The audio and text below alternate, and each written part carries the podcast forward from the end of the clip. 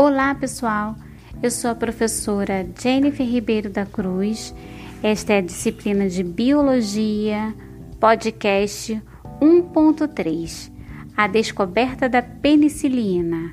Vocês querem saber a capacidade desses organismos que acabamos de estudar, que são fermentadores? Pois bem, veremos agora na leitura do artigo de Roberts sobre a descoberta acidental em ciência, publicada na revista Campinas Papiros em 1993.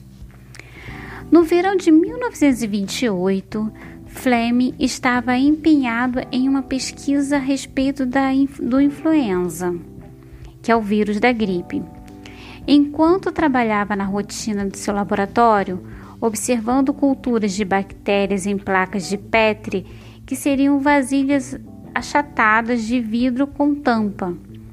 Fleming notou que havia uma área limpa em comum em uma das placas.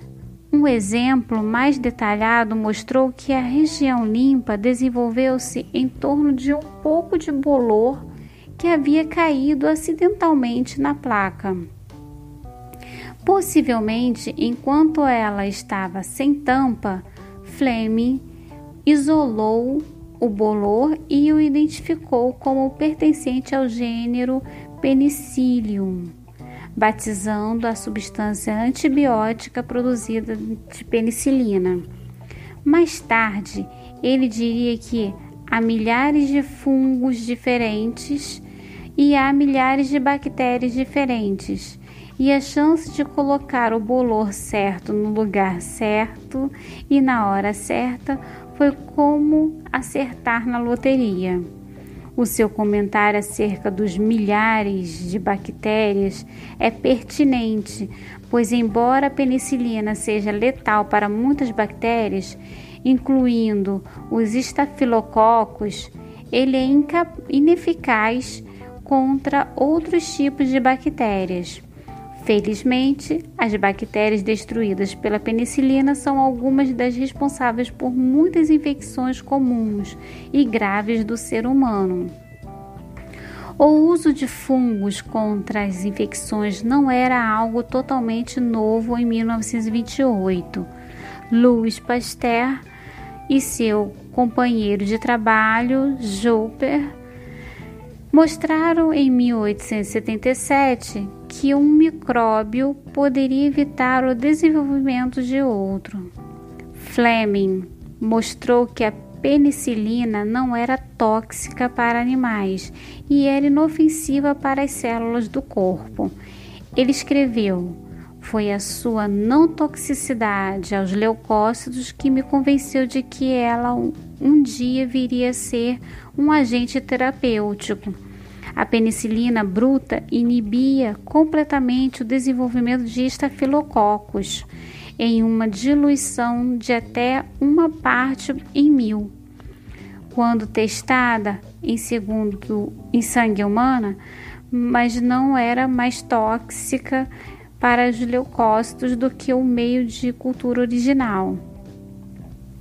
Algumas tentativas de Harold Heistrich em colaboração com Fleming, de isolar e concentrar a penicilina não tiveram sucesso e nada mais foi feito nesse aspecto durante vários anos.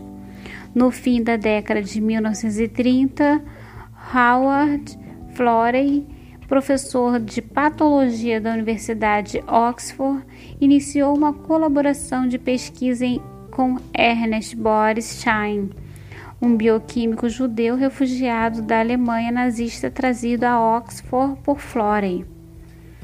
Utilizando técnicas químicas sofisticadas de isolamento e concentração disponíveis em Oxford, no Hospital St. Mary, o grupo conseguiu concentrar e purificar a penicilina de tal modo que suas propriedades curativas puderam ser demonstradas, primeiramente em infecções causadas em camundongos e depois em pacientes humanos que sofriam de infecções graves causadas por estafilococos e outros.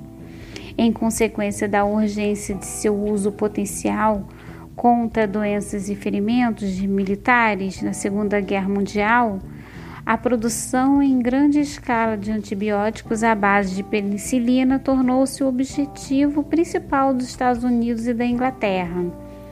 Florey foi aos Estados Unidos para descrever os métodos de extração e produção utilizados na Inglaterra. E a partir daí, químicos dos dois lados do Oceano Atlântico passaram a trabalhar fervorosamente a partir daí.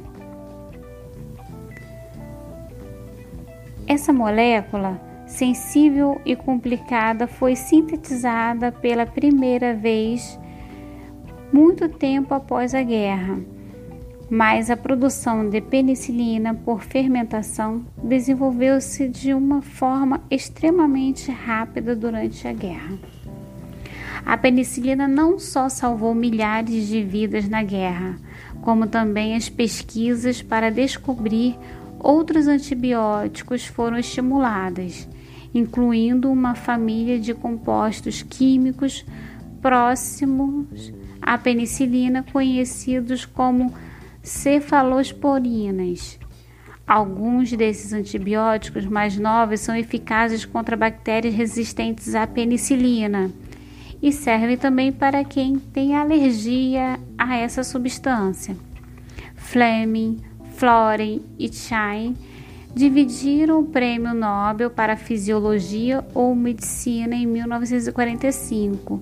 Posteriormente, todos os três foram nomeados cavaleiros, adquirindo o título de Sir por seu trabalho, que resultaria no alívio de muito sofrimento e que salvaria inúmeras vidas.